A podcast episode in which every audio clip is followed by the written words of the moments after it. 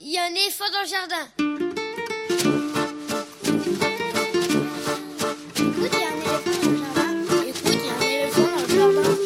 Hein Bonjour, bonjour à toutes et à tous. Véronique Soulet au micro pour l'actualité culturelle des enfants, petits et grands, en Ile-de-France. Une émission pour tous les adultes qui n'ont pas oublié qu'ils ont d'abord été des enfants. Chaque semaine, écoute, il y a un éléphant dans le jardin vous fait découvrir artistes, créateurs, initiatives, médiations qui offrent aux enfants de quoi nourrir leur imagination et leur curiosité. En tout cas, ce qui nous semble original, réussi, intéressant, avec des reportages, des chroniques, des interviews, des lectures, concoctées par les chroniqueurs de cette émission et moi-même. Aujourd'hui, avec moi au fil de l'émission par téléphone interposé, Augustine et Ottilie pour leur chronique quinzomadaire, Quentin Le Guével pour sa chronique autour des jeux, Elsa Gounod pour sa chronique littéraire et Lionel Chenaille pour sa lecture. Comme chaque semaine et depuis bien trop longtemps, nous déplorons invariablement le maintien de la fermeture des lieux de culture, de cinéma et de spectacles et de spectacles vivants et attendons avec circonspection leur réouverture pour vous présenter des créations pour le jeune public. Au programme de l'émission aujourd'hui, c'est la première semaine de vacances de printemps pour tous les enfants, alors ce sera piano piano aujourd'hui, ou plutôt chanson, chanson et poésie, avec Pascal Perotto et son disque Et après, c'est quoi pour lequel je l'avais reçu à ce micro au moment de sa sortie en 2019. Un interview que je vous propose de réécouter, ce sera dans quelques instants. Suivra mercredi ses lectures, la chronique d'Augustine et d'Ottilie, 12 ans chacune et même un peu plus, et une semaine sur deux, elles présentent un ou deux romans qu'elles ont appréciés. Puis Quentin Le Guével, le spécialiste jeu de cette émission, s'enthousiasmera comme à son habitude pour un jeu de société à partager en famille. Elsa Gounod, libraire jeunesse à Paris, propose sa chronique Grand livre pour petites personnes. Ce sera l'avant-dernière chronique de l'émission. Et pour terminer, Lionel Chenaille lit un extrait d'un roman de littérature générale sur le thème de l'enfance. Ce sera quelques minutes avant la fin de cette émission. Vous pouvez suivre l'actualité de l'émission sur les réseaux sociaux, Facebook, Instagram. Il y a un éléphant dans le jardin. Écoutez et vous abonnez au podcast sur toutes les applications habituelles, les grosses comme les petites, mais également sur la plateforme Podcastix qui héberge le podcast de l'émission Plus écoute. Il y a un éléphant dans le jardin. On y trouve photos, liens internet, références citées dans l'émission. Et bien évidemment, l'émission est en rediffusion sur le site de la radio aligrefm.org. Écoute, il y a un éléphant dans le jardin, c'est l'émission qui ouvre des fenêtres sur l'actualité culturelle des enfants. Nous sommes ensemble pour un peu plus d'une heure, tout en couleur. Écoute, il y a un éléphant dans le jardin. eh. La nouveauté discographique de ce matin nous vient de l'autre côté de l'Atlantique, du Québec, avec les éditions Planète Rebelle, spécialisées dans les arts de la parole et cousine des éditions Oui ici en France, avec lesquelles elles partagent ce même goût pour faire découvrir la parole des conteurs. Depuis leur création, en 1997, la maison d'édition Planète Rebelle entend mettre le livre au service du conte, mais aussi de la poésie, en publiant des livres-disques destinés aux enfants ou aux adultes.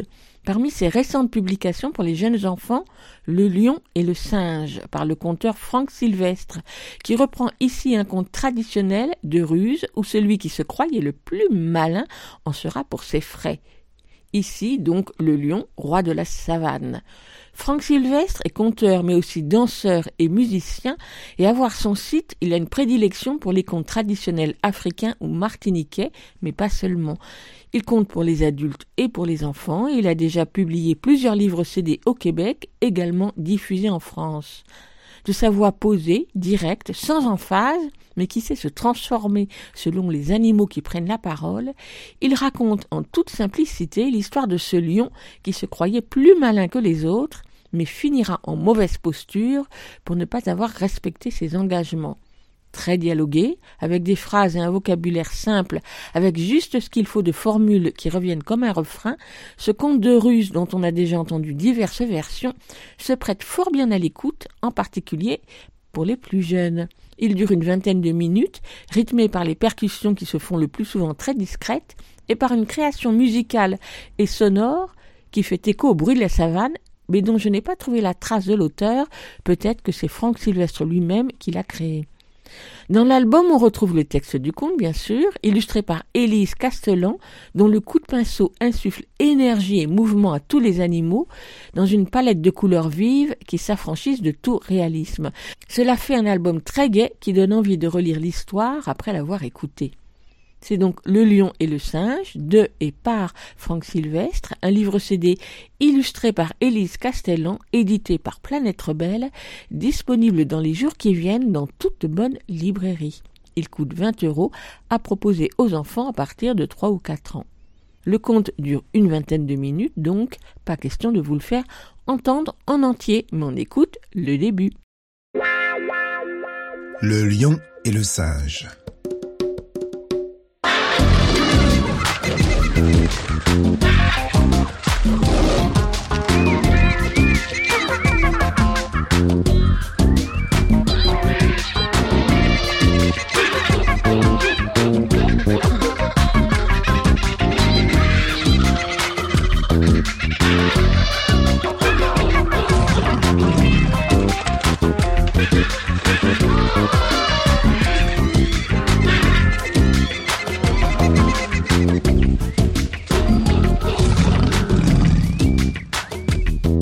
Du lion. Du lion qui marche dans la savane. Le lion est le plus fort, le plus dangereux des animaux. Mais, comme la nature est bien faite, est-ce que tu sais que la nature est bien faite? Comme la nature est bien faite, il y a toujours dans la jungle le son d'un tambour géant qui prévient les animaux que le dangereux arrive. Un tambour qui résonne dans le ciel et dans le cœur des animaux. Alors, quand les zèbres, les gazelles, les autruches, les hyènes, euh, qu'est-ce qu'il y a d'autre comme animaux dans la jungle? Eh bien, quand tous les animaux entendent le tambour résonner dans le ciel et dans leur cœur, ils courent. Sans savoir où, ils courent. Ça s'appelle l'instinct.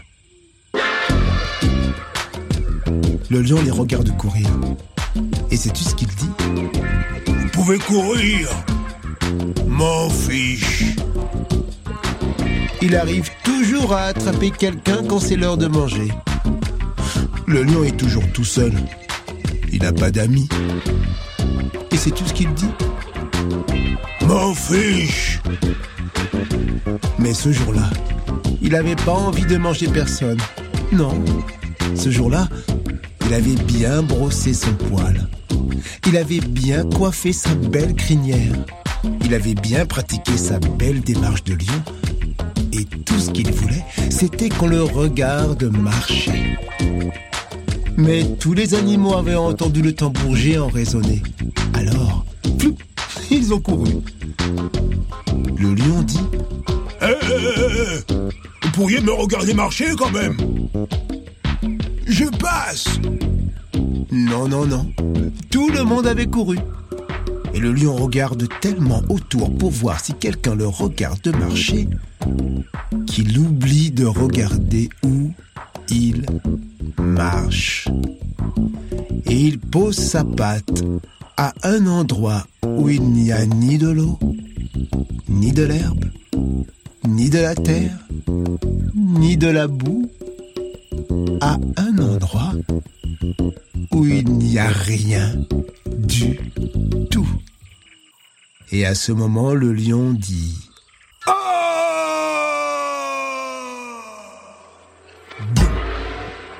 Il tombe dans un trou, un grand trou très profond. Boum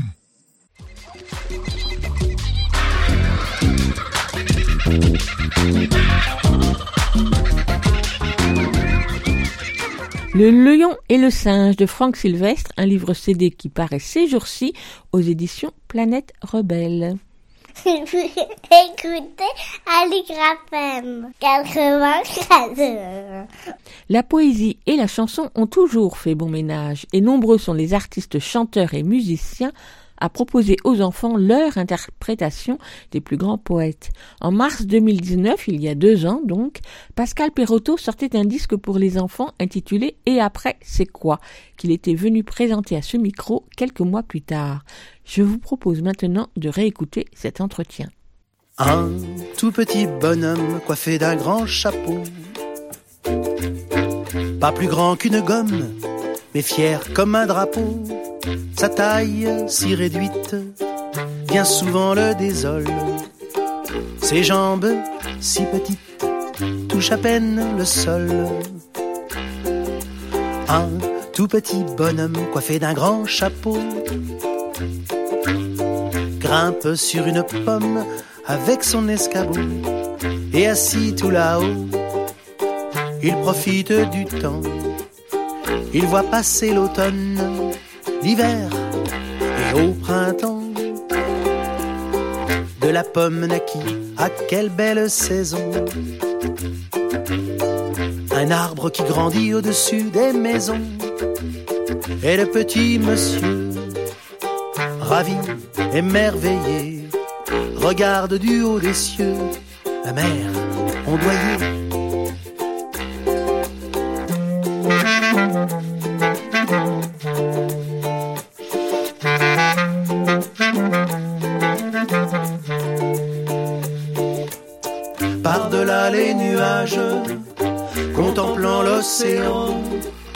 Le petit personnage est devenu géant. Dans son dernier CD pour le jeune public et après c'est quand, paru au printemps dernier, Pascal Perotto, accompagné de ses acolytes musiciens Fabrice Barré et Philippe Blanc, fait la part belle à la poésie et aux poètes, ceux avec lesquels on a grandi, Éluard, Desnos, La Fontaine ou Carême, qu'on connaît pour les avoir appris à l'école. Mais avec Pascal Perotto, pas de récitation sur un ton compassé. Non, la poésie s'incarne, devient un véritable récit d'aventure, d'abord par la façon de la dire, avec énergie, humour, inventivité, mais aussi et surtout par la musique et les sonorités qui la portent et l'emportent au son de la contrebasse, des clarinettes, dont la magnifique clarinette basse, de l'ukulélé, flûte, banjo, percussion, batterie et autres instruments dans des arrangements d'une très grande richesse. Et puis, et surtout également, de ces poésies de notre enfance, Pascal Perotto s'est inspiré pour leur imaginer des suites ou des variations, des chansons souvent drôles et joyeuses qui viennent leur faire écho, toujours avec des compositions musicales passionnantes et en toute complicité avec les musiciens qui font aussi les chœurs. Cela donne un CD comme composé de duos de poésie, des duos qui ouvrent sur l'imaginaire et invitent, mine de rien, à imaginer à notre tour. Et après, c'est quoi Le CD apparu au printemps chez l'autre distribution, mais le, mais le, spectacle, lui, a été créé en 2017. D'ailleurs, même si le CD a été enregistré en studio, on y entend toute l'énergie qui doit insuffler certainement le spectacle. Pascal Perotto chante pour les enfants et aussi pour le tout public depuis plus de 20 ans. Le CD est formidable, alors je suis ravie d'accueillir ce matin Pascal Perotto. Bonjour Pascal. Bonjour. Alors on a entendu la première chanson du disque, qui oui. est aussi la première chanson du spectacle. C'est une chanson que vous avez écrite. Oui. Pourquoi vous avez envie de commencer avec cette chanson pour ouvrir et le CD et le spectacle? Ah, C'est un peu une longue histoire parce que euh, donc j'avais choisi dix poèmes. Euh, dix poèmes connus de Desnos, tout ça, Éluard, Prévert, et, et j'ai demandé à des réalisateurs de faire chacun un film d'animation, dix réalisateurs de faire chacun un film d'animation sur ces poèmes. Et il y a un des réalisateurs, il y a toujours des surprises, ça c'est bien, un des réalisateurs qui ne trouvait pas de poème, tout ce que je lui proposais, ça l'intéressait pas. Il a fini par, j'ai montré un de mes poèmes, plusieurs de mes poèmes, il a dit moi je vais faire ça. Et donc on a fait un film sur ce poème-là que j'ai mis en musique. Et on commence comme ça parce que le, le film nous paraissait très précieux, très doux, très très beau. Et la musique aussi, on s'est dit, on va commencer en douceur, comme on sait qu'après, ça va être un peu plus carton, un peu plus énergique.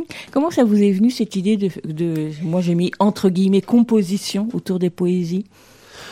Bah, c'est quelque chose qui m'a toujours tenu, moi. J'ai fait un spectacle qui tourne encore un peu autour de, des poèmes de Baudelaire, de, sur les fleurs du mal. Euh, et puis j'ai mis en musique aussi du, du Gaston Coutet. Donc il y a toujours la, la poésie m'a toujours intéressé depuis que je suis enfant, depuis que et j'avais envie de retrouver les poèmes de mon enfance et de les retransmettre à ma façon aux, aux enfants actuellement. Alors on va écouter tout de suite eh bien euh, Éluard dans la ville et puis oui. les trois maçons, c'est ça C'est ça, les trois maçons. On écoute. Dans Paris, il y a une rue. Dans cette rue, il y a une maison. Dans cette maison, il y a un escalier. Dans cet escalier, il y a une chambre. Dans cette chambre, il y a une table. Sur cette table, il y a un tapis. Sur ce tapis, il y a une cage. Dans cette cage, il y a un nid. Dans ce nid, il y a un œuf. Et dans cet œuf, il y a un oiseau.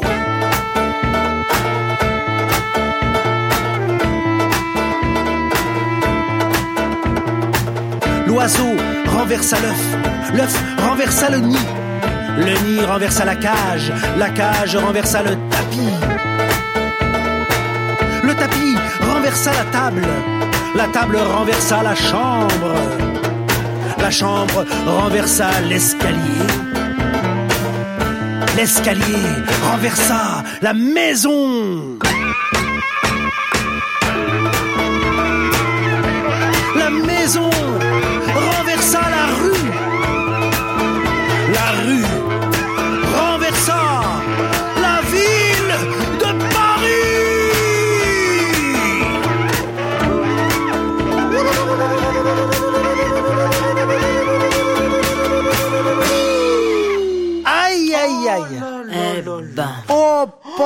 pop, pop, pop. tout est détruit. bazar.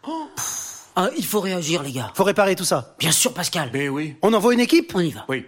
Allez, au boulot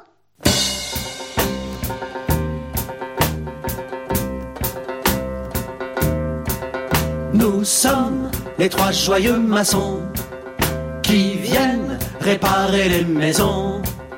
Au boulot, et tout le monde se hâte. Vite la main à la pâte. Moi, je prends de la paille et une grosse ficelle. Des roseaux pour les murs, des feuilles pour le toit. J'attache tout le jour, j'attache toute la nuit. Ah, une porte en fougère. Ça y est, elle est finie. Nous sommes les trois joyeux maçons qui viennent réparer les maisons. Au boulot, et tout le monde se hâte. Au boulot, vite la main à la pâte. Et toi, Fabrice Moi, je prends du bois, un marteau et des pointes, Bonne idée. des rondins pour les murs et des planches pour le toit. Ah, c'est génial. Et je tape tout le jour, Oui. et je tape toute la nuit. Et une porte en chaîne, ça y est, elle est finie. Nous sommes les trois joyeux maçons qui viennent réparer les maisons. Au boulot, et tout le monde se hâte.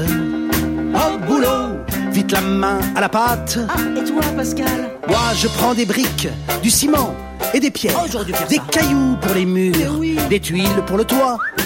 Je bâtis tout le jour, je bâtis toute la nuit. Oh, évidemment. Une porte en fer. Wow. Ça y est, elle est finie. Nous sommes les trois joyeux maçons qui viennent réparer les maisons. Au boulot, et tout le monde se hâte. Vite la main à la pâte. Nous sommes les trois joyeux maçons qui viennent réparer les maisons. Au boulot. Les trois joyeux maçons 2 et par Pascal Perrotto, précédé de Dans Paris, un poème de Paul Éluard. Euh, J'aimerais bien, Pascal Perrotto, que vous présentiez les poèmes que vous avez choisis. Parce qu'en fait, c'est des grands classiques. Est-ce que c'est des poèmes que vous avez appris quand vous étiez à l'école? Pour certains, oui. Par exemple, il y a des Fables de La Fontaine, euh, Maurice Carême aussi, il y a des choses. Alors là, par exemple, euh, euh, dans Paris de Paul Éluard, c'est une des réalisatrices qui a dit, moi, j'aimerais beaucoup, c'est elle qui m'a proposé le poème. J'aimerais beaucoup faire le film d'animation sur ce poème-là. Donc j'ai lu le poème et il m'a semblé effectivement qu'il correspondait bien à ce que je voulais faire. Donc c'est elle qui l'a choisi.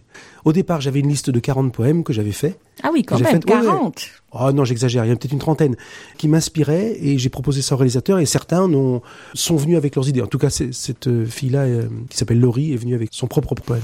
Alors pour chacun de ces poèmes que vous avez associés à une création de, de votre part, les poèmes, vous ne les récitez pas, Vous Oui. ne les lisez pas, vous les dites, vous vous enflammez pour les dire. Oui. Mais il y en a quand même un que vous avez mis en musique, je crois. Oui. Enfin, euh, c'est pour dessiner un bonhomme. C'est ça. Alors, qu'est-ce qui vous a fait euh, choisir de les dire et puis d'autres de les mettre en musique? Je pourrais pas vous dire. C'est, euh, il y en a deux, deux, deux que j'ai mis en chanson. Ah, Euh, j'en ai raté un. Ouais, oui, je crois. Euh, J'avais un petit trou de mémoire. C'est un peu l'inspiration du moment. C'est un peu le euh, l'envie. Qu'est-ce que ça me fait le poème? C'est-à-dire que j'ai décidé de pas les mettre en musique tant que je n'avais pas vu les films d'animation. On faisait pas de musique avant. On a on a commandé les films d'animation. Il y a eu un an de délai. Et quand on a reçu les dix films par dix personnes différentes, alors certains l'ont- fait en trois semaines, d'autres il a fallu beaucoup de temps, mais on, s'est dit bon, qu'est-ce qu'on fait de cette matière-là? Et quelle musique je, mets là-dessus? Et qu'est-ce que je crée comme euh, et qu'est-ce que j'invente comme suite? Ça s'est fait comme ça dans cette euh, dans cet ordre-là. Pourquoi certains sont mis en, en chanson, je ne sais pas. Certains me, me semblaient bien en chanson, d'autres. euh, Il y a une surprise aussi. Je voulais pas faire un poème, une chanson, un poème, une chanson, un poème, une chanson. Donc euh, ça se mélange. Si on ne sait pas que c'est une suite, qu'il y a des suites au poème, euh, ça peut ça peut passer comme Bien ça. sûr, Donc il y a des films, il y a des des chansons, des poèmes, les, quelquefois des chansons sur les films. Enfin tout est mélangé. En tout cas, pour écrire les chansons, vous êtes pris comment? Vous êtes inspiré des poèmes? Vous les avez laissés euh, flotter dans votre tête? Pour certains, oui, là, pareil, il n'y avait pas de règle. Pour certains, c'était le poème qui m'a guidé à faire une suite. Et quelquefois, c'est le film. On a reçu notamment, je pense à un des films, euh, justement, euh, pour dessiner un bonhomme, où la réalisatrice a fait un film, elle a inventé un peu euh, ce qu'elle imaginait sur ce poème-là. Et j'ai fait euh, la suite en fonction de l'image et pas en fonction du poème. Des images qu'elle avait proposées, les images m'ont conduit à une suite. Alors on l'a compris, le CD est venu après le spectacle. Bien sûr, c'est le spectacle qui a précédé le CD. C'est votre euh, alors euh, cinquième CD, quatrième CD, troisième CD. On n'est pas très clair là parce que si j'ai bien compris, il y a des compilations. En tout cas, sous le nez, moi j'en ai trois. Il y a Pascal Perotto, ça m'énerve. Pascal Perotto, le bateau de Pépé. Pascal Perotto et après, c'est quoi? Donc trois disques. Chacun de ces disques est l'aboutissement d'un spectacle? C'est ça. C'est La- un principe. hein. Pour vous, c'est d'abord le spectacle Ah. qui compte. Oui, euh, oui. Au, au départ, c'est oui, c'est ça. C'est d'abord le spectacle. Alors, euh, ceci dit, il y a un des disques qui a été enregistré vraiment en cours de création. euh, le Ça m'énerve.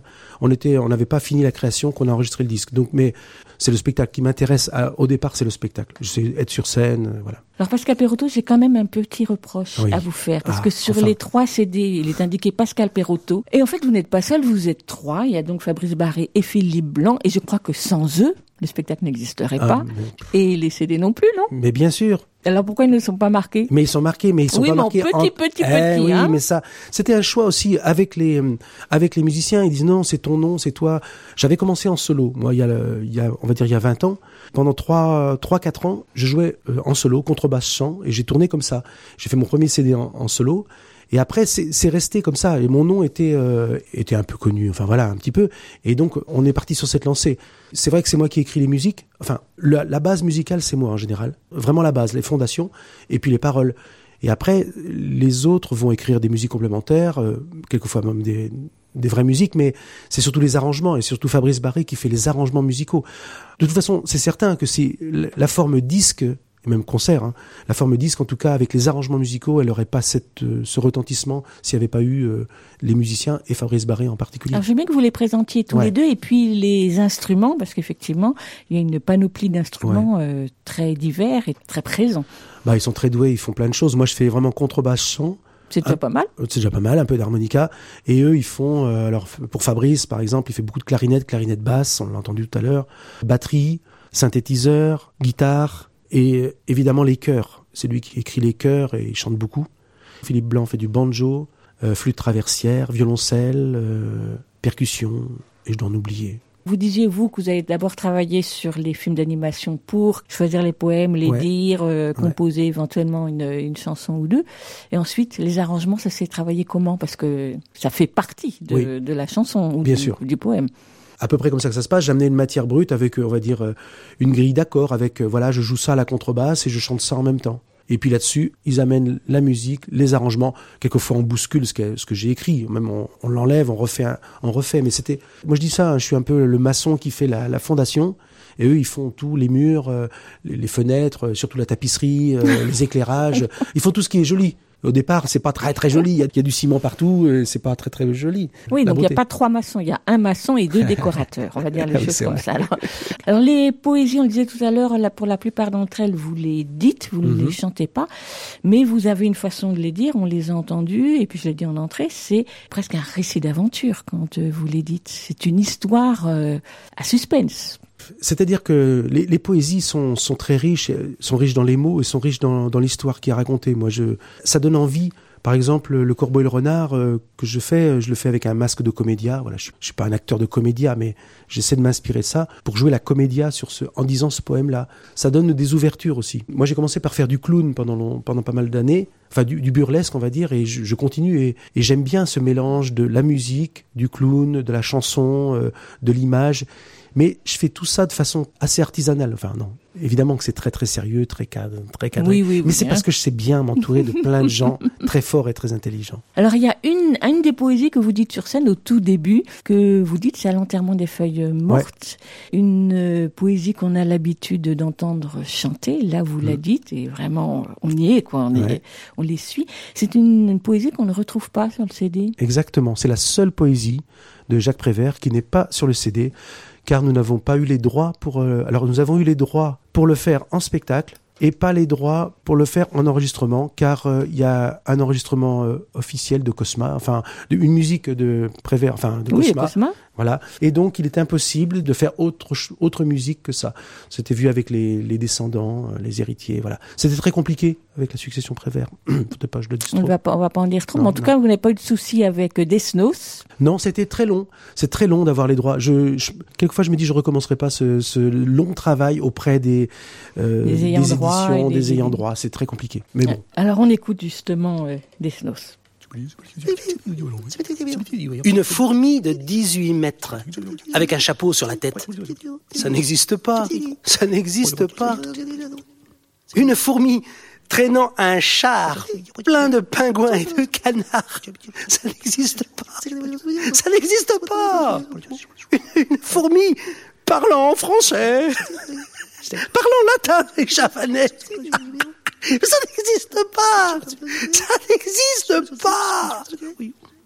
Et pourquoi pas Oh.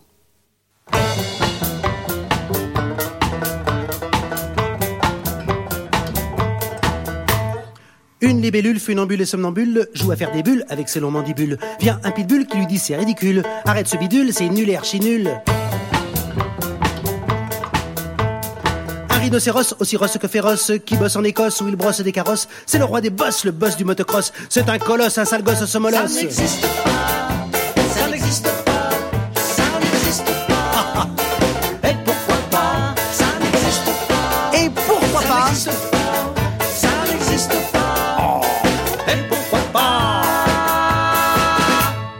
Un dromadaire qui sert avec sa cuillère des haricots verts hier à son anniversaire.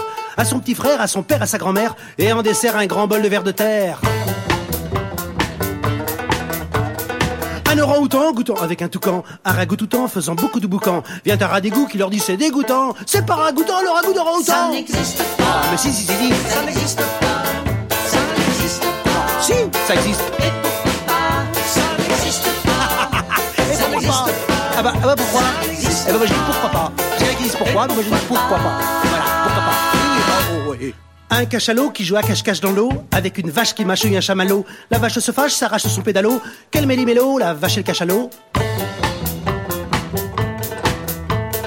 Un bouquetin avec un bouc au menton, bouquine un bouquin qui l'a piqué au mouton. Vient un biquet qui becquette un petit bouquet. Quel bout en train ce biquet, ce bouquin Ça n'existe pas. mais je vous dis pourquoi pas quand même. Je vous dis, et pourquoi pas Et pourquoi Ah oui, je un peu, tiens, Dieu. Ah, parce que vous savez, vous, ce qui n'existe pas. Moi, je dis que ça. Moi, je dis que ça existe. Mais je le dis, c'est ce que je disais, c'est ce que je disais. Quand même, alors. J'ai dit ça pourquoi pas, moi, j'ai dit pourquoi pas. Quand même. Oh. Vous écoutez Aligre FM sur 93.1. Vous l'écoutez Aligre FM 80 Ça n'existe pas de et par Pascal euh, Perotto précédé de La fourmi, un, poème de Robert Desnos. Pascal Perotto avec Fabrice Barré et Philippe Blanc. Le CD s'appelle Et après c'est quoi? Le spectacle s'intitule pareil. Alors je voyais écouter très attentivement au casque la chanson. Est-ce que vous la redécouvrez à chaque fois?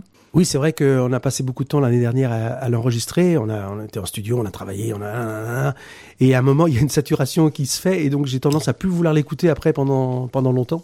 Et là, je, re- je redécouvre et je me dis ah c'est bien, on a bien hein, bien réussi, bien rendu le, le truc, euh, c'est bien. Alors Pascal Perotto, j'ai bien qu'on parle des films d'animation, on les a Ouais. déjà pas mal évoqués, parce que visiblement ils sont à la base de tout ce Mm. spectacle, de tous ces CD. Et c'est vrai que moi j'ai été épatée par, d'abord par la qualité de ces films d'animation, Mm. par la diversité des techniques qui ont été utilisées. J'ai eu un petit coup de cœur pour euh, Le bonheur est dans le prix, le petit film à l'ancienne à la Charlot. Exact. Mais c'est des, oui, on peut dire, pour moi, c'est des petites perles, chacun, Mm. de, chacun de ces films. Or, Oui. ce sont qui, tous ces créateurs? Alors, ce sont des créateurs de, de chez moi, de Poitiers. On est tous de Poitiers. J'en connaissais un ou deux qui avaient déjà fait des, des dessins ou des affiches pour euh, les- certains spectacles. J'avais envie de travailler avec eux. J'en connaissais trois ou quatre et puis d'autres un peu un peu moins. Et puis très vite, quand ça s'est su que je, je, je voulais faire ça, il y en a plein qui se sont présentés, qui ont dit moi ça m'intéresse, ça m'intéresse. Et donc ce sont des gens qui ont, comme vous dites, des techniques très différentes. Il y en a qui travaillent euh, sur ordinateur, il y en a qui font du, de la peinture animée, il y en a qui font du découpage, de la pâte à modeler. Ils n'avaient aucune consigne à part de faire quelque chose assez court, une minute et demie, deux minutes. Je leur donnais aucune consigne, vous faites ce que vous voulez du poème. Ils avaient liberté totale. Donc il y a des gens qui ont fait des choses très près des poèmes et d'autres qui sont qui ont imaginé des choses à partir du poème.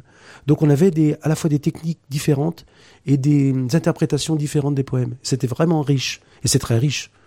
Euh, Pascal Perotto, vous jouez de la contrebasse, Mm. c'est votre instrument. C'est plutôt étonnant pour un chanteur de Mm. jouer de la contrebasse. Et c'est vrai que lorsqu'on voit cet énorme Mm. instrument dans vos bras et que vous chantez par-dessus, on est, on est assez ébloui. Vous, mais vous, vous jouez avec aussi sur scène, comme si c'était une guitare, euh, vous la tournez dans tous les sens, etc.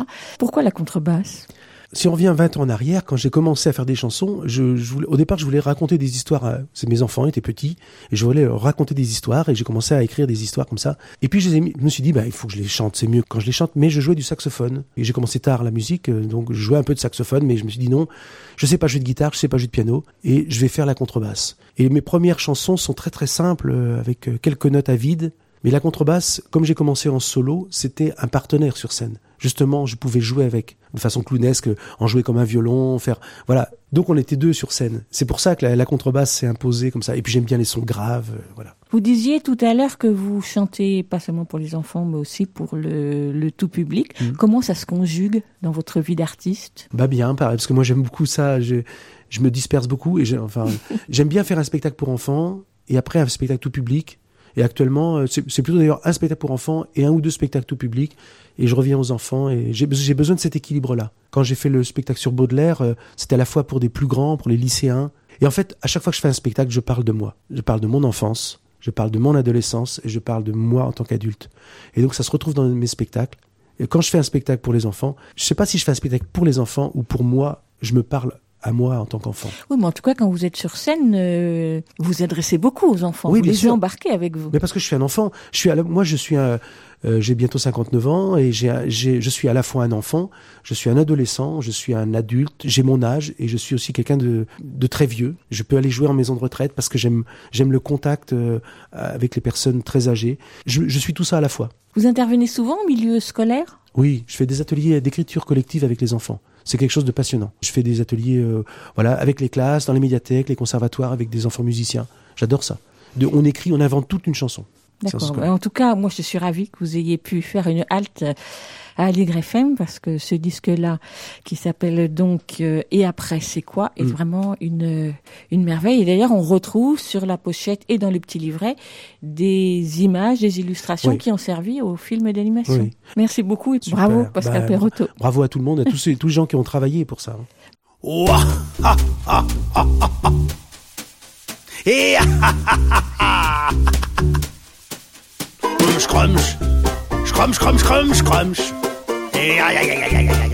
Miam, miam, miam. J'ai mangé un œuf, deux langues de bœuf, trois rôtis de mouton.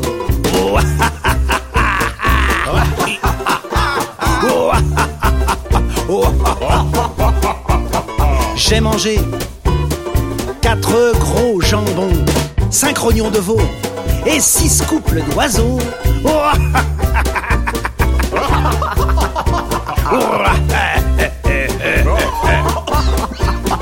J'ai mangé sept immenses tartes, huit filets de carpe et neuf kilos de pain.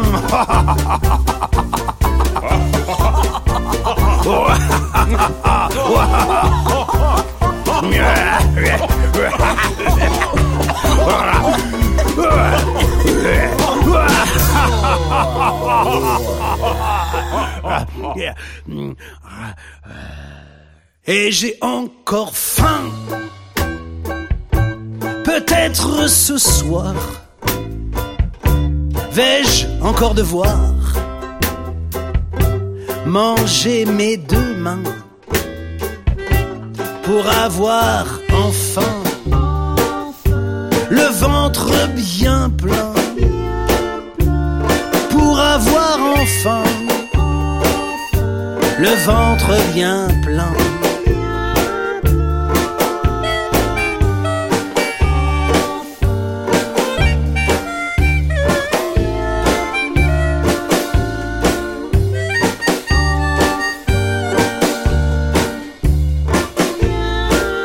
Pour avoir enfin le ventre bien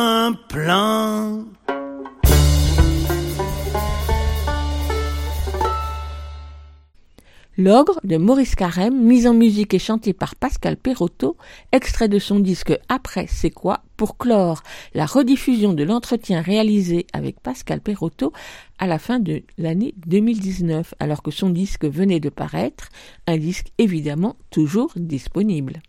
Vous écoutez Aligre FM sur 93.1. Vous l'écoutez à l'IGRAFM 80 gradins. Augustine et Ottilie ont chacune 12 ans et même un peu plus. Elles partagent un même goût pour la lecture et pour le plaisir de parler des livres qu'elles dévorent. Tous les 15 jours, elles présentent ici leur chronique Mercredi, c'est lecture. Aujourd'hui, troisième numéro pour un roman qui pèse son poids. On les écoute.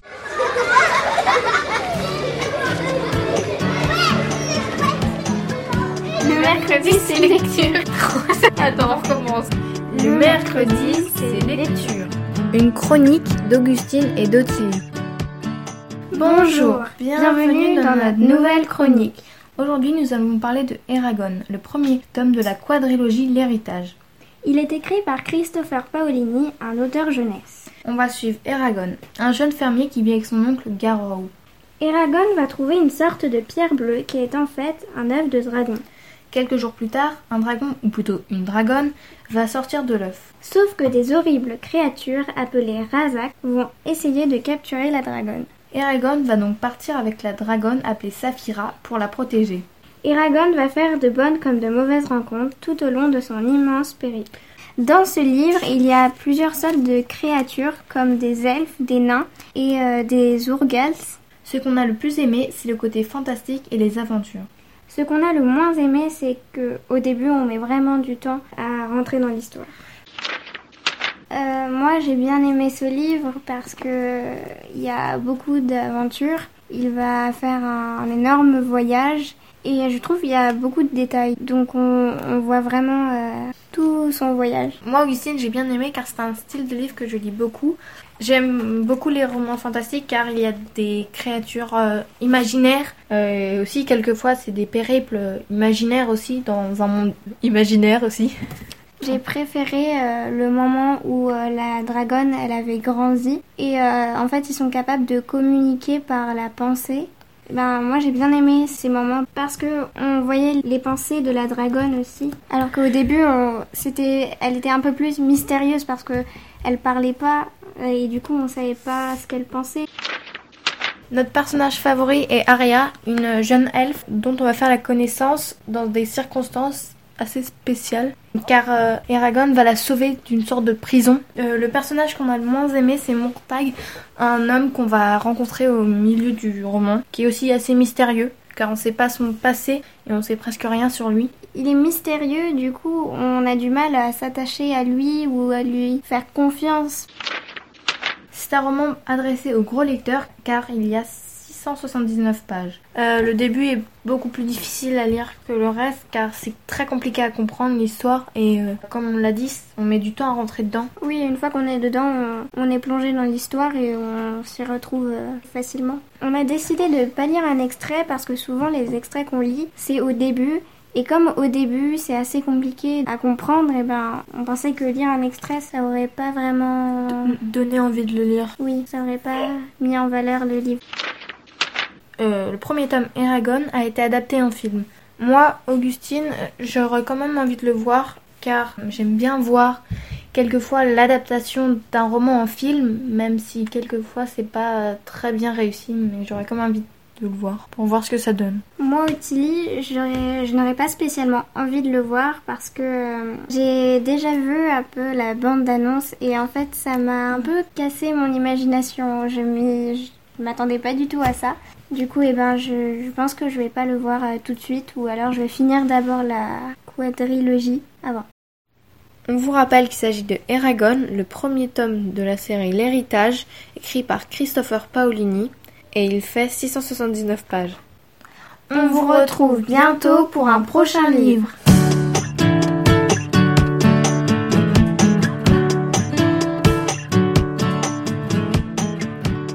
Eragon, écrit par Christopher Paolini, apparu aux États-Unis en 2003 et l'année suivante dans la traduction de Bertrand Ferrier aux éditions Bayard Jeunesse. Il est également disponible dans sa version poche et vous devriez le trouver sans trop de difficultés en librairie ou à la bibliothèque. À découvrir pendant les vacances, faute de pouvoir jouer en public, le concert familial programmé le week-end dernier à la Philharmonie de Paris sera diffusé sur son site mercredi prochain à 16h. Une création musicale de Marc-Olivier Dupin sur l'album BD de Johannes Farr, Monsieur Crocodile a beaucoup faim. Une histoire qui a pas mal à voir avec le conte que vous avez pu entendre en début d'émission, puisqu'il s'agit là encore d'une histoire ou d'une fable sur le thème de la dévoration et de la ruse chez les animaux. L'album a paru pour la première fois en 2003 aux éditions Bréal et il a été réédité en 2010 par Gallimard BD et il est bien connu d'un certain nombre d'enfants puisqu'il fait partie des livres recommandés par l'éducation nationale pour les élèves du cycle 3. Ayant beaucoup faim, Monsieur Crocodile part à la recherche d'un autre animal à dévorer. Ce n'est pas simple car tous les animaux se défendent. Alors après plusieurs échecs, il rencontre enfin un vulnérable cochon rose qui, malin, lui propose un marché. Si le crocodile l'épargne, il s'engage à lui trouver des animaux comestibles. Monsieur Crocodile accepte. Le cochon, il pourra le manger, mais plus tard. La musique de Marc-Olivier Dupin sera interprétée par l'Orchestre de Chambre de Paris et le texte de Johannes Farr sera lu par le comédien Benoît Marchand, tandis que les illustrations seront projetées. Une formule qui avait déjà été prouvée par la même équipe en 2018 avec la version du Petit Prince de Johannes Farr et c'était au théâtre du Châtelet. Monsieur Crocodile a beaucoup faim, c'est donc mercredi prochain à 16h sur le site de la Philharmonie de Paris où le concert restera disponible jusqu'en octobre prochain. Écoute, il y a un éléphant dans le jardin, eh. Deux yeux, dix doigts, c'est la série de tutos vidéo proposée depuis l'été dernier sur le site des bibliothèques de la ville de Paris, à l'intention des enfants pour les inciter à mettre la main à la pâte pour créer eux-mêmes. Pour cela, le service des bibliothèques de la ville de Paris a proposé à des illustrateurs et illustratrices qui ont l'habitude de mener des ateliers dans les bibliothèques de présenter un mini atelier face à la caméra. Pour chacun de ces tutos, un ou une artiste filmé dans son atelier invite les enfants à utiliser ces techniques pour réaliser une œuvre simple et rapide à faire. Présentation du matériel et des outils nécessaires, du projet à réaliser, réalisation pas à pas sous nos yeux avec explications et conseils jusqu'à la finalisation de l'œuvre. Cinq minutes, pas plus, avec un montage au plus serré et un petit indicatif très joyeux ces vidéos donnent envie de s'y mettre tout de suite, d'autant que les techniques sont très variées et nécessitent un matériel facilement disponible à la maison. Pas vraiment destiné aux trop jeunes enfants car il faut quand même une certaine habileté pour certaines d'entre elles. En ce moment, sept tutos sont disponibles et le catalogue s'agrandit petit à petit au fil des mois. Pauline Kaliujny apprend à dessiner des fleurs en camailleux de rouge, plutôt simple. Hélène Rachkak, passionnée par les insectes, présente sa façon de les dessiner.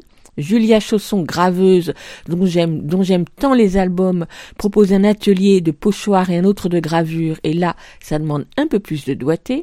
Avec Gérard Le Monaco, le grand spécialiste du livre pop-up, on réalise des animaux en pop-up à partir d'une simple feuille de papier. On peut peindre un tigre à la façon de l'artiste peintre Léonard Rose ou des sous-verts avec Laurent Molmed, grand collectionneur de sous-verts illustrés par des amis illustrateurs. Ça, c'est pas trop compliqué. Et enfin avec William Wilson, qui illustre des livres pour enfants en composant des images avec les motifs qu'il découpe dans des tissus africains très variés. Là, c'est un peu plus technique encore, mais c'est superbe. Voilà une belle initiative des bibliothèques de la ville de Paris pour ces temps de confinement, même si au départ ce n'était pas prévu pour cette période-là. Et une jolie façon de découvrir différentes techniques d'illustration qui peuvent, pourquoi pas, donner envie d'aller voir les livres de ces artistes d'un peu plus près dans les bibliothèques quand elles auront ouvert leurs portes au public. Et comme la semaine dernière, d'ailleurs, je renouvelle tout mon soutien aux équipes de bibliothécaires dont l'énergie et l'enthousiasme professionnel s'épuisent sérieusement au fil des semaines et des mois.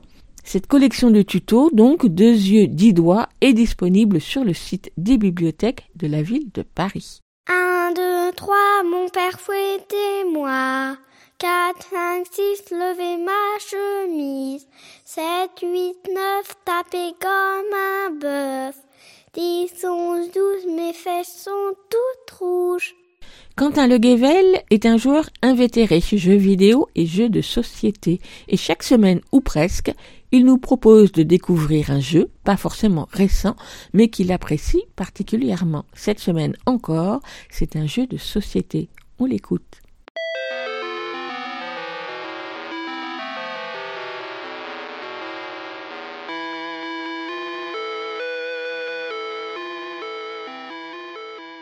Peut-être que certains ici ont déjà vu les albums d'Arthur de Pins, La Marche du Crabe. Peut-être d'autres en ont vu le film d'animation qui a été tiré de la BD et qui, disons-le franchement, est une vraie réussite. Pour tous ceux qui ne connaîtraient pas, laissez-moi vous parler de l'histoire la plus improbable qu'on puisse écrire, lire ou même penser.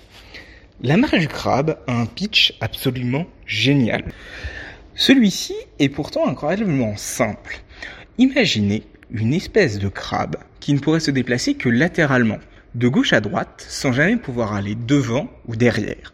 Ça semble être une vie de crabe compliquée, on est d'accord, oui. Mais c'est sans compter l'ingéniosité de ces petits crabes qui, lorsqu'ils se croisent les uns les autres, réussissent à se superposer afin de sortir de leur schéma habituel de déplacement.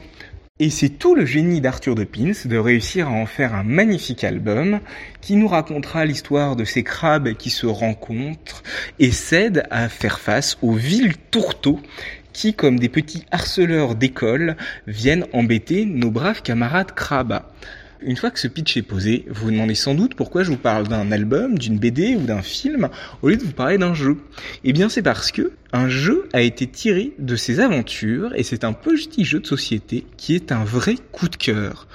Ce jeu est extrêmement simple. Vous allez devoir rejouer l'histoire de ces crabes, qui donc ne peuvent se déplacer que dans un sens bien particulier, afin en équipe à deux joueurs de réussir à retrouver des éléments perdus sur une plage. Problème, chacun des joueurs ne peut se déplacer donc que dans une direction, de gauche à droite pour l'un, de haut en bas pour l'autre, et les joueurs doivent essayer de retrouver des éléments perdus sur la plage, chaque joueur disposant d'un certain nombre d'informations qu'il ne peut pas partager verbalement à son coéquipier.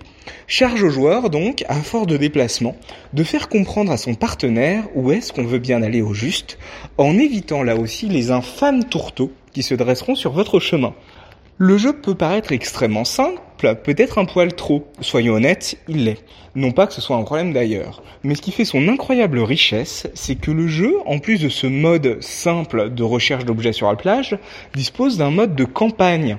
D'un mode donc avec une narration en une vingtaine de chapitres vous allez enchaîner des missions de plus en plus complexes pour que nos petits amis crabes réussissent à devenir les rois incontestés de la plage. Et ça, pour le coup, je trouve ça extrêmement précieux. C'est vrai que ces jeux en mode legacy, en mode campagne, bref, des jeux avec une narration qui évolue de partie en partie, c'est un peu à la mode en ce moment. Malheureusement, c'est aussi un peu à la mode pour des jeux qui vont coûter une petite fortune. Et là, on a un jeu qui prend ce pari-là pour seulement une vingtaine d'euros et qui vous propose aisément une trentaine d'heures de jeu en campagne si, comme moi, vous êtes un peu naze et que vous galérez quand même sur les dernières missions. Si jamais vous êtes incroyablement fort, ne nous le cachons pas, ce sera moins, mais je vous fais quand même confiance pour vous planter une fois ou deux. La force aussi de ce jeu, c'est que le jeu en lui-même extrêmement simple, vous pouvez aisément y jouer avec des enfants à partir de 7 ou 8 ans, qui, s'ils risquent d'avoir un peu du mal au début à respecter ces mécaniques de partage silencieux d'informations, certes, vont quand même réussir à terme à développer des petites stratégies en collaboration. En somme, ce jeu, c'est un vrai coup de cœur. Il est collaboratif, il est facile et prenable en main pour des enfants même relativement jeunes, je dirais à partir de 7 ou 8 ans. Il est peu cher, compté entre 15 et 20 euros chez votre marchand de journaux, et il vous propose un mode en campagne qui vous promet réellement des heures et des heures de jeu. À ça, rajoutez que c'est issu d'une BD excellente que vous avez tout à fait intérêt à découvrir et que en plus je soupçonne fortement cette petite pépite de pouvoir décrocher un as d'or ou autre récompense, ce qui vous permettra de frimer éhontément si vous l'achetez avant sur le thème de je le savais bien. La marche du crabe, c'est une perle foncée et vous aurez peut-être la chance en plus de découvrir tout leur univers de films, de BD et autres. Amusez-vous bien. Écoute, un éléphant au jardin. Le jeu s'appelle donc La Marche du Crabe de Julien Protière, illustré par Arthur de Pince, édité par Jeu Hopla en 2020. La bande dessinée, elle, est éditée aux éditions du Soleil. Merci Quentin et à très bientôt pour un autre jeu. Et on reste avec les crustacés, avec cette chanson interprétée par des enfants, extraite du livre disque Au fil des flots, conçu par Yves Prual et François Barré, sorti chez Didier Jeunesse en 2016. Un petit crabe, un petit crabe, tout bronzé, tout bronzé, sur le sable, sur le sable, allongé, allongé, je le prends, je le prends dans ma main, dans ma main, je l'entends, je l'entends, qui se plaint, qui se plaint, je veux partir, je veux partir, s'il te plaît, s'il te plaît, remets-moi,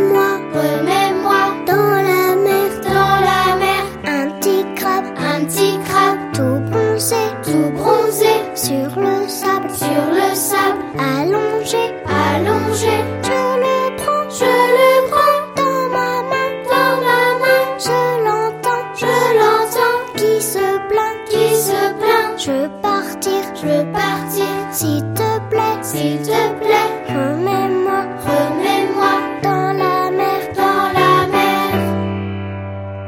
Elsa Gounod est libraire spécialisée jeunesse à Paris. Chaque semaine, elle farfouille dans les rayons nouveautés de sa librairie pour nous proposer un livre pour enfants, un album, un roman ou une BD, c'est selon, dans sa chronique Grand livre pour petites personnes. On l'écoute.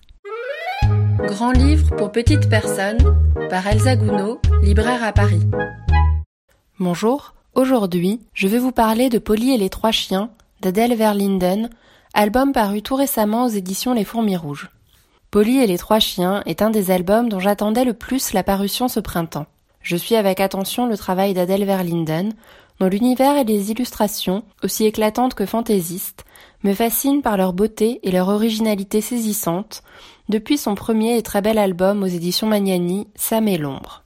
Dans Polly et les trois chiens, on suit la princesse Polly, régnant sur un royaume merveilleux où les chiens et les humains vivent en bonne entente, jusqu'au jour où elle découvre la disparition du corgi qui l'accompagne tout le temps, ainsi que celle de tous les chiens du pays, qu'elle retrouvera prisonniers d'une affreuse monstresse, s'apprêtant à les dévorer. Grâce à trois chiens géants et un briquet magique, Polly parviendra alors à vaincre la monstresse et libérer les chiens.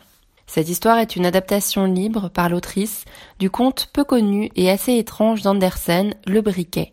Il n'en est pas une réelle réécriture et s'en éloigne volontiers pour n'en garder que certains aspects, en particulier les trois chiens magiques qui prennent ici toute leur importance.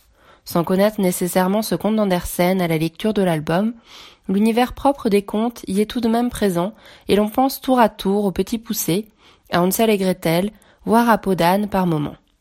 Je ne suis moi-même pas très attirée par la plupart des contes classiques, mais par contre très intéressée par leur réécriture ou réappropriation par des auteurs contemporains. C'est que les contes peuvent former une base particulièrement intéressante à développer, tant en termes narratifs que d'illustration, avec une narration typée en forme de quête, l'invitation fréquente du merveilleux et de la magie comme ressort au rebondissement, des personnages archétypaux, de princesses, sorcières ou monstres notamment, et le recours fréquent aux animaux anthropomorphes. Partant de là, on voit tout de suite l'univers d'Adèle Verlinden se confronter et s'imbriquer à celui du conte pour en garder une partie de l'intrigue, tout en changeant la narration, le contexte et les références, et en l'associant à des illustrations fantaisistes pour en faire une histoire détonnante, à lire et à regarder dans tous les détails nouveaux apportés par l'autrice. Ainsi, partant du conte, il est alors totalement cohérent de se retrouver dans cet album au cœur du royaume bien particulier de Canidi, univers fantasque construit ici autour des chiens et de leur rapport aux hommes différents d'une autre. Et la construction de cet univers entier est alors propice à développer tout l'humour d'Adèle Verlinden à travers un fourmillement de détails savoureux, des enseignes des magasins aux tableaux de chiens et des tailles canins omniprésents que les enfants comme les adultes se plairont à débusquer un peu partout, au fil des pages, aux magnifiques illustrations denses et fournies, bien mises en valeur par le grand format de l'album. Cet univers de contes se frotte et se mêle ici à tant d'autres références plus ou moins contemporaines qui font alors toute l'ingéniosité de cette adaptation.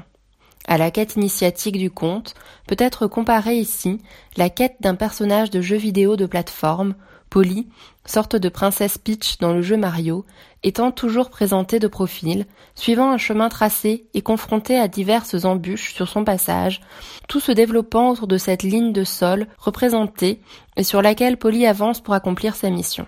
À cela s'ajoutent des références graphiques diverses, permettant la mise en place de cet univers détonnant appliqué au conte classique, de la monstresse faisant penser à certaines estampes japonaises ou certaines représentations du yokai, à la nature et aux animaux, représentés entre naïveté et prouesse graphique, rappelant les peintures du douanier Rousseau, en passant par le merveilleux confinant au kitsch, pouvant faire penser au film de Jacques Demy.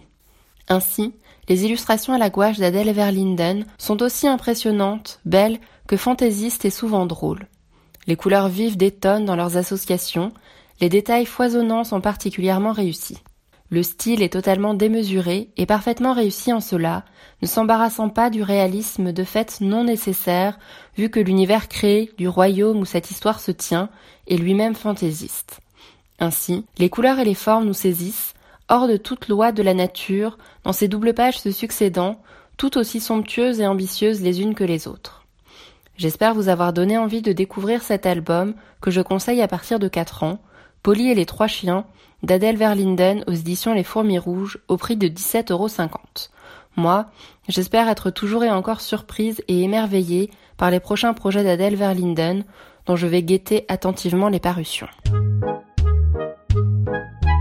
Merci Elsa pour cette nouvelle histoire canine avec Polly et les trois chiens de Adèle Verlinden à découvrir de visu dans toute bonne librairie. Vous écoutez FM sur 93.1. Vous l'écoutez à l'IGRAFM 80 On termine cette émission avec Lionel Chenaille pour la lecture d'un extrait de littérature générale sur le thème de l'enfance. Bonjour Lionel. Bonjour. Le sujet du jour, ou plutôt le livre du jour alors, le livre du jour s'appelle La naissance d'un père. C'est un livre d'Alexandre Lacroix. Alexandre Lacroix est romancier, philosophe, euh, rédacteur en chef du magazine Philosophe Magazine. Ce livre raconte euh, bah, la naissance d'un père, comme le dit si bien ce titre. Euh, les romanciers, les intellectuels, s'ils évoquent souvent leur père, restent très discrets sur leur propre paternité. Dans les romans de chevalerie, il y a des duels, des épreuves aussi, et s'occuper de ses enfants, c'est en affronter sans cesse. C'est un peu le résumé de la quatrième de couverture du livre d'Alexandre Lacroix, La naissance d'un père, donc il raconte sa propre paternité. Est-ce que tu vas lire le début du roman? Non, c'est pas tout à fait le début, mais par contre, euh, c'est la naissance de son premier enfant et il se retrouve face à ce nouveau-né et il ne sait pas comment s'en occuper et ça lui rappelle un souvenir malheureux avec son animal domestique quand il avait 12 ans. On t'écoute.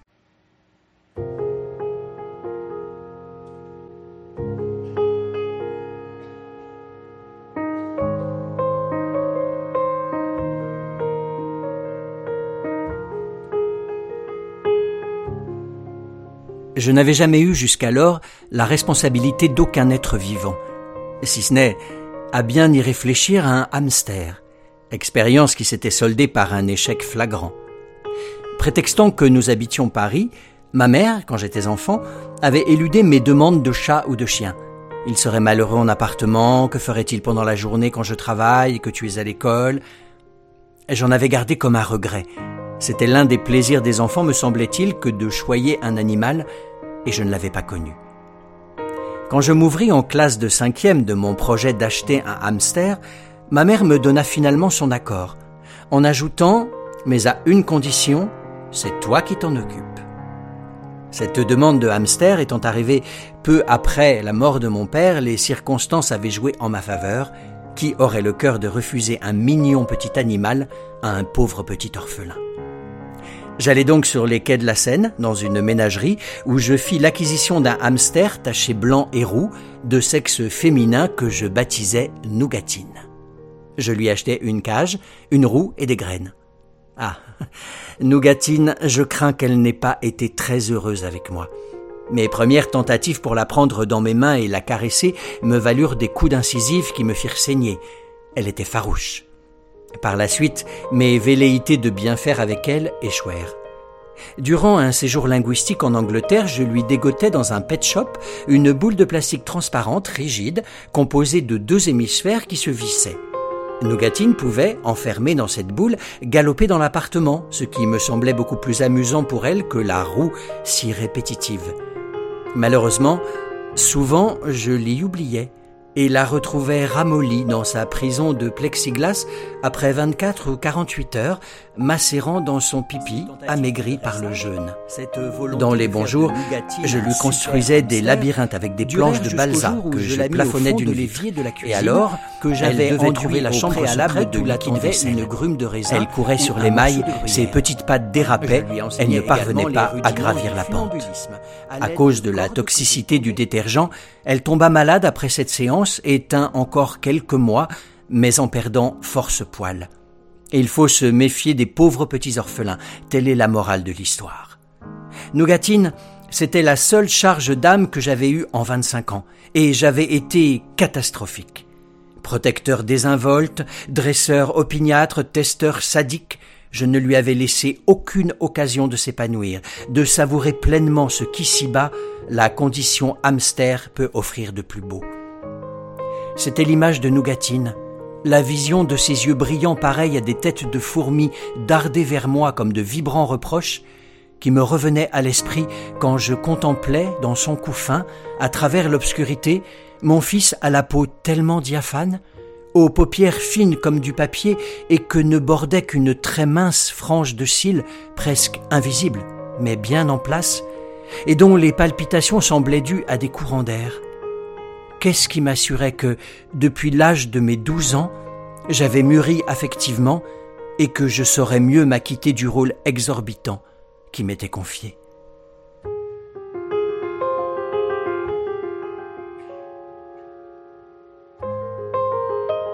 Merci Lionel, est-ce que tu peux nous rappeler le titre de ce roman? Ça s'appelle La naissance d'un père, c'est d'Alexandre Lacroix et c'est paru chez Alary Éditions en 2020. À la semaine prochaine. À la semaine prochaine. Écoute, il y a un éléphant dans le jardin, c'est fini pour aujourd'hui. Nous vous donnons rendez-vous la semaine prochaine, même jour, même heure, même fréquence. En attendant, vous pouvez réécouter cette émission ou les précédentes sur votre application habituelle de podcast ou bien sur Podcastix qui héberge le podcast. Et en vous abonnant sur la page de Podcastix, vous recevrez chaque semaine dans votre boîte mail le programme de l'émission et toutes les références des livres et disques dont nous avons parlé aujourd'hui. Podcastix plus écoute, il y a un éléphant dans le jardin, vous arriverez sur la bonne page. Et bien sûr, les émissions sont aussi en écoute sur le site de la radio aligrefm.org. À la semaine prochaine. À plus, à la prochaine. À plus, à la prochaine. À plus, à la prochaine. À plus, à la prochaine. À plus. J'ai déjà essayé d'envoyer un message par votre radio, j'y ai renoncé, il y a trop d'interférences. Oui, je vois. Tous nos programmes sur Internet. Sur Internet c'est www.aligrefm.org. Ah, Internet est sur ordinateur maintenant?